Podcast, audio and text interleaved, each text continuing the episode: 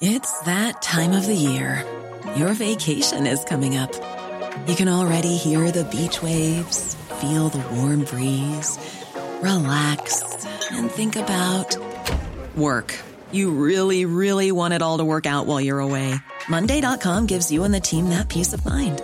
When all work is on one platform and everyone's in sync, things just flow wherever you are. Tap the banner to go to Monday.com.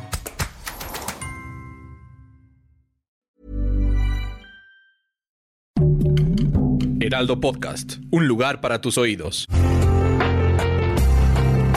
Una imagen vale más que mil palabras y a veces con tan solo escuchar viajamos al mundo infinito de la reflexión. Esta es la imagen del día con Adela Micha. Justo ayer en México se rompió el récord de nuevos casos de COVID-19 desde el inicio de la pandemia. 24.975 reportados en un día. Oficialmente ya rebasamos los 3 millones de contagios y el exceso de mortalidad desde diciembre del 2019 supera los 500 mil fallecimientos.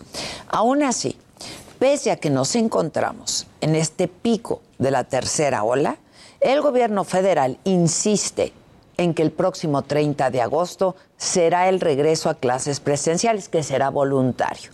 En la mañanera de ayer el presidente dejó muy clara su postura y lo hizo hoy de nuevo. Sostuvo que el regreso a clases es indispensable, que los niños requieren volver a las aulas y que con el tiempo se verá que es una buena decisión. Lo dijo así el presidente.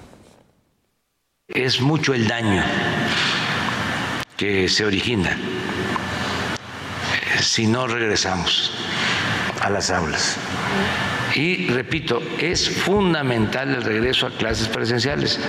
No hay nada que sustituya a la escuela, nada. Y también, precisamente, la secretaria de Educación, Delfina Gómez, enfatizó la urgencia de ir de nuevo a las aulas. Los pequeños ya necesitan regresar, ya vemos problemas muy fuertes de violencia, muy fuertes de obesidad, muy fuertes de eh, la cuestión de estrés. Explicó la secretaria que el regreso a las escuelas estará acompañado de un protocolo sanitario que incluye un filtro de salud desde casa lavado de manos, uso permanente de cubrebocas, sana distancia, mayor aprovechamiento de espacios abiertos, cancelación de ceremonias y detección oportuna de casos de COVID-19. Además, los padres de familia tendrán que firmar una carta en la que se comprometen a revisar día a día a sus hijos para identificar la presencia de síntomas de COVID-19 y notificar a la escuela el diagnóstico médico de inmediato.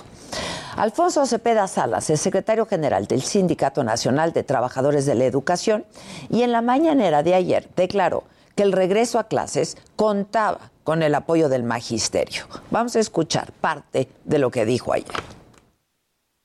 Es tiempo de regresar a las aulas, ir por nuestras escuelas, ir por los alumnos que han desertado.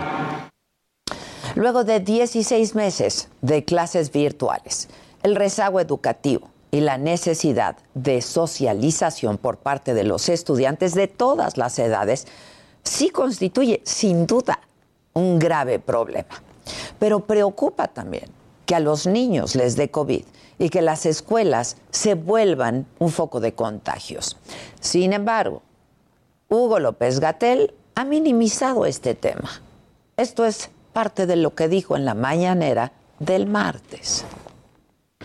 Todas estas ideas que han eh, circulado de que ahora es una epidemia de adolescentes y niños no tiene un sustento de evidencia ni en México ni en ninguna otra parte del mundo. Subsecretario, sí hay evidencia.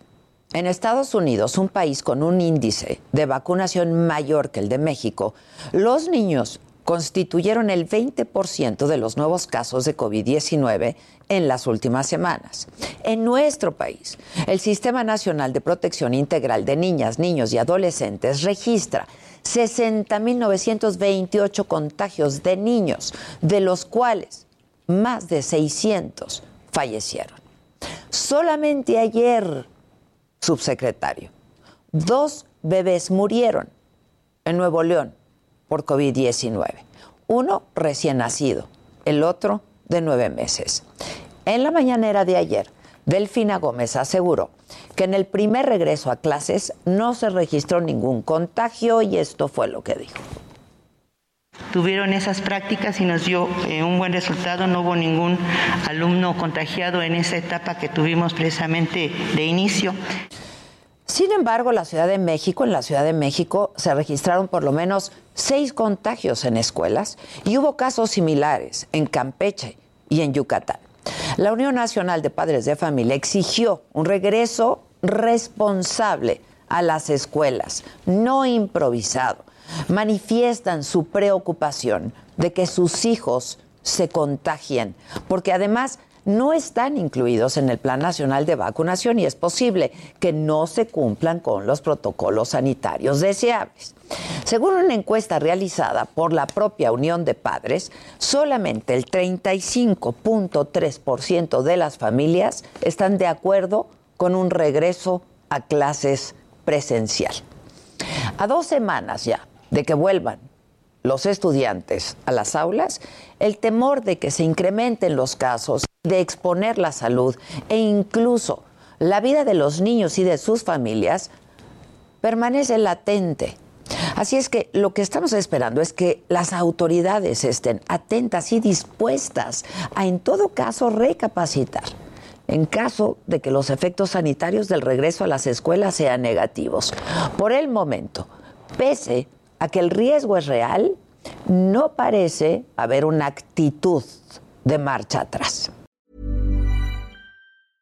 Cool fact a crocodile can't stick out its tongue. Also, you can get health insurance for a month or just under a year in some states. United Healthcare short term insurance plans, underwritten by Golden Rule Insurance Company, offer flexible, budget friendly coverage for you. Learn more at uh1.com.